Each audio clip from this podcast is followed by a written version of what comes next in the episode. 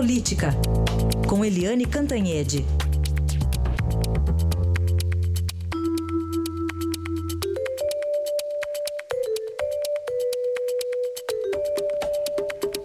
E para começar, novas revelações que complicam a situação de, do ex-presidente Lula, do ex-ministro Palocci, aliás, Palocci que deve depor hoje para o juiz Sérgio Moro. Eliane, bom dia.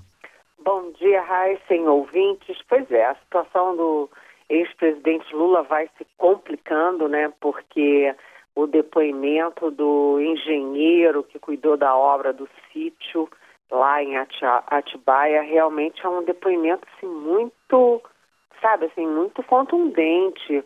Ele detalha, assim, sabe, minuciosamente como é que foi negociado isso, é, conta que era tanto dinheiro, ele nunca tinha visto tanto dinheiro, 500 mil reais juntos, que aí ele foi comprou um cofre para botar aquele dinheiro, disse que liberava 100 mil reais por mês para fazer a reforma do sítio. E disse também que foi negociou com o advogado do ex-presidente Lula é, um contrato fajuto para primeiro é, disfarçar a participação da Odebrecht na reforma do sítio e segundo para fingir que o sítio não era do ex-presidente Lula, mas sim do dono é, formal, né, escriturário que é o, o Fernando Bittar filho de um grande amigo do Lula e ele mesmo amigo do filho do Lula, sócio em outros negócios do filho do Lula.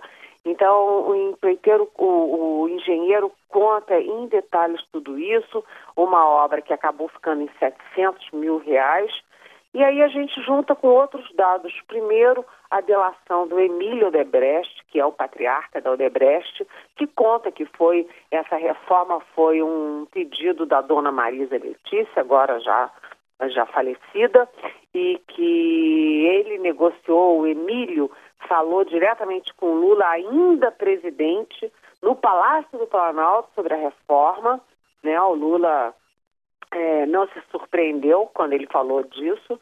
É, e também outros dados, por exemplo, a Polícia Federal já tinha recolhido recibo de coisas que a família Lula da Silva comprou e mandou entregar no sítio, como, por exemplo, os famosos pedalinhos dos netos, né? Que eles compravam coisas e mandavam entregar no sítio dos outros é, fica meio né, é, inacreditável. Além de tudo, a Polícia Federal também colheu no próprio sítio é, coisas pessoais, objetos pessoais, é, notas de remédios e tudo manipulados em nome dos Lula da Silva. Então, se você tem o material é, da, da, Polícia Federal no sítio, o material da Polícia Federal colhido no apartamento da família, tem o, a, a delação de Emílio Debrecht, tem a delação agora desse engenheiro que conta detalhadamente como é que eram feitas as coisas, né? É, fica difícil a defesa do Lula ficar negando, negando, negando, negando que o sítio seja dele e que a Odebrecht tenha usado dinheiro do tal departamento de operações estruturadas, ou seja, do departamento de propina, para o Lula. Mas o mais importante nessa história toda é que vai se piorando, vai piorando muito a situação do Antônio Palocci. É, o Antônio Palocci caiu da Fazenda no governo Lula, caiu da Casa Civil no governo Dilma, né, pelas delações, ele era o cara do Lula, é, para, enfim, é, decidir o que fazer, os, os saldos e as retiradas, os saques em dinheiro vivo e tal, da tal conta de 40 milhões do Lula na Odebrecht.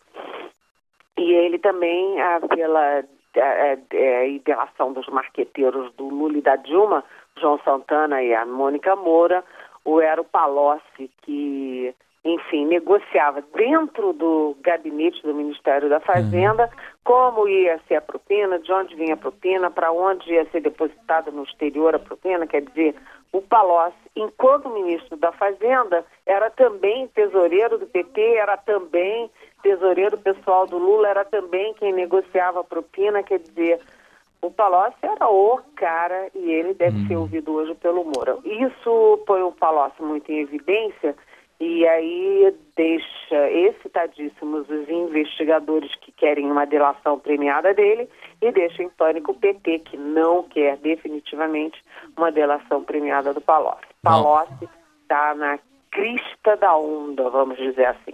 Vamos ver o que, que sai hoje, hein?